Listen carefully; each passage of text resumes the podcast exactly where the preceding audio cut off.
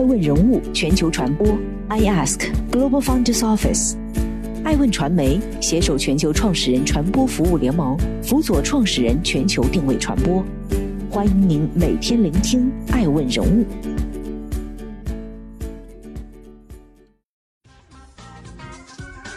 Hello，大家好，欢迎大家的守候。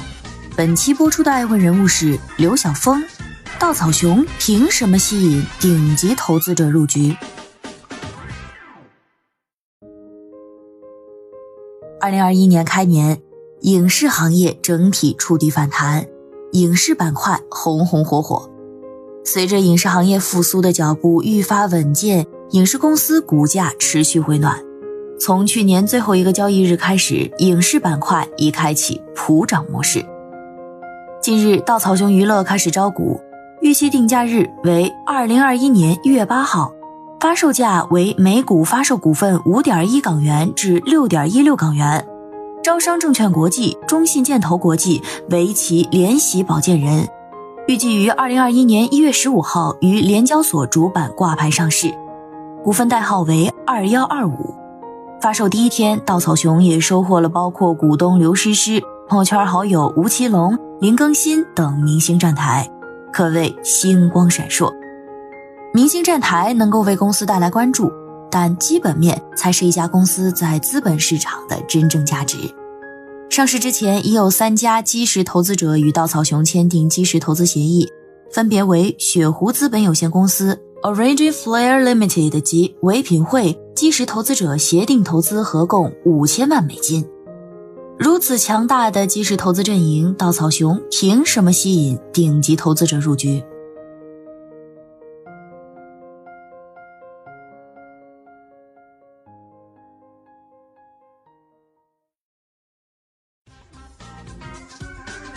迎继续聆听《守候爱问人物全球传播》，正在播出的是刘晓峰、吴奇隆、刘诗诗影业。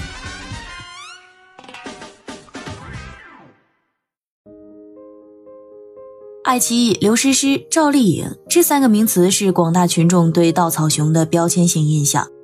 稻草熊成立于二零一四年，是二零零三年吴奇隆所创立的北京稻草熊影视文化有限公司衍生出来的品牌系列公司之一。公司注册资金一千万，业务覆盖电视剧及网剧的投资、开发、制作和发行，是行业领先的剧集制片商和发行商，向全行业开发合作，并占据市场领先地位。在稻草熊的股权架构里，爱奇艺、刘诗诗、赵丽颖分别持股百分之十九点五七、百分之十四点八零、百分之零点七九。而真正的大 boss 其实是作为公司创始人和第一大股东的稻草熊娱乐董事会主席以及 CEO 刘晓峰，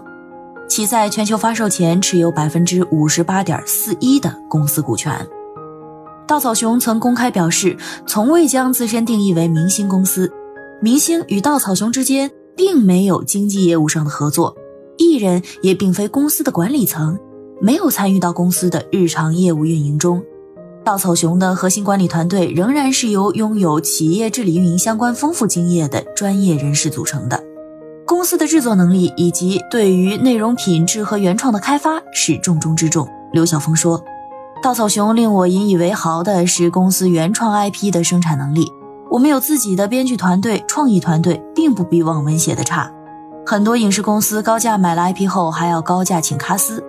我们有完整的创作团队，为什么不打造原创的超级 IP 呢？做品牌造 IP，刘晓峰的野心还真不小。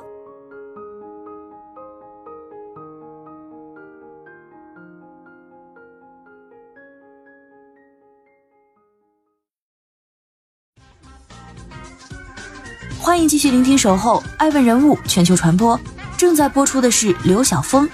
市场喜欢超级航母。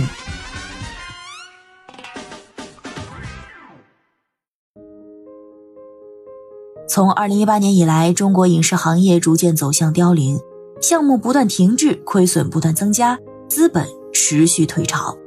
实际上，市场对影视行业的偏见也是雾里看花。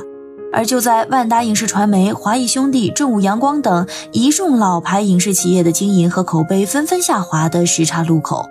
迅速完成破冰的竟是创立仅六年的稻草熊。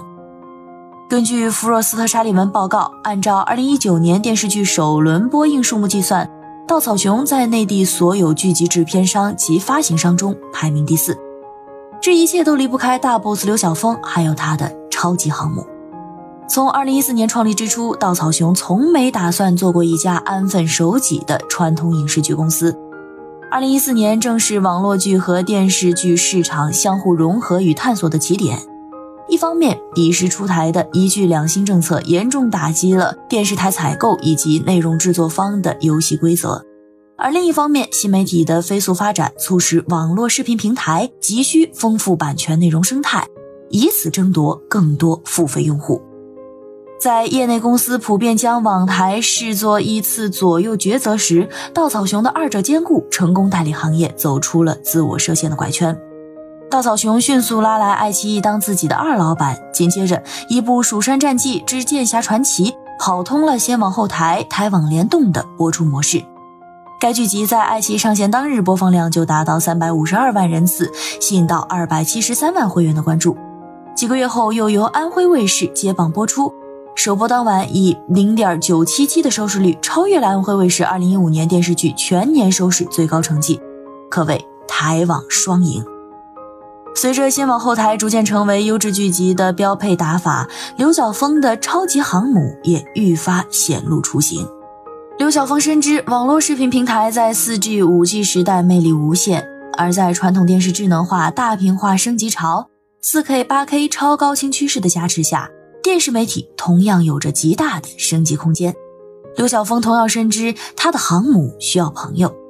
从爱优腾到五大电视台，从刘诗诗、赵丽颖到无数优秀内容创作者，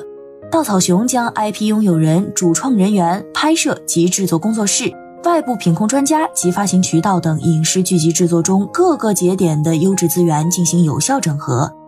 与电视台、网络视频平台等播出平台形成了良好合作关系，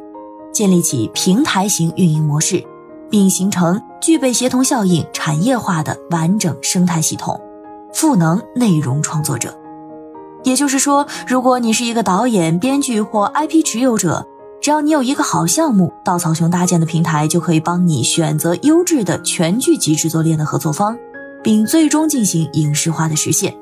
这是稻草熊在影视项目的运营和操作上独创的平台型运营模式，也是刘晓峰引以为傲的超级航母。二零二零已经结束，距离稻草熊独创平台型运营模式已有六年，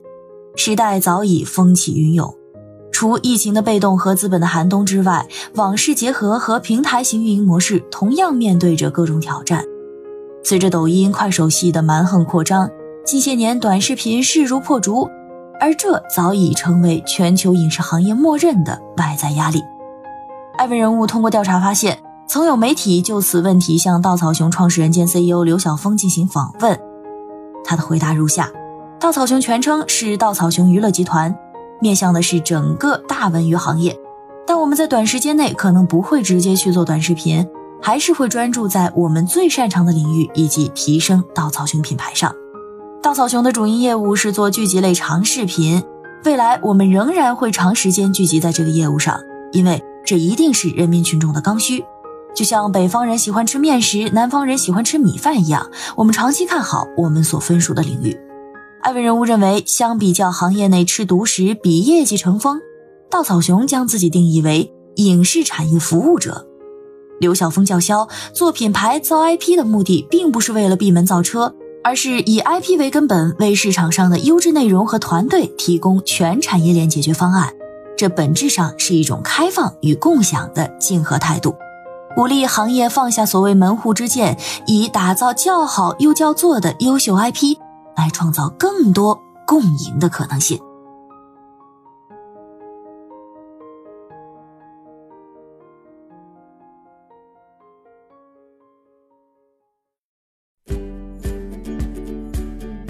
更多顶级人物，欢迎关注每周六晚十一点海南卫视，同步在学习强国 APP 直播。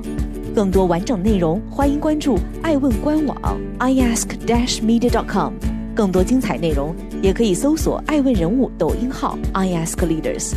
爱问人物全球传播，I Ask Global Founders Office。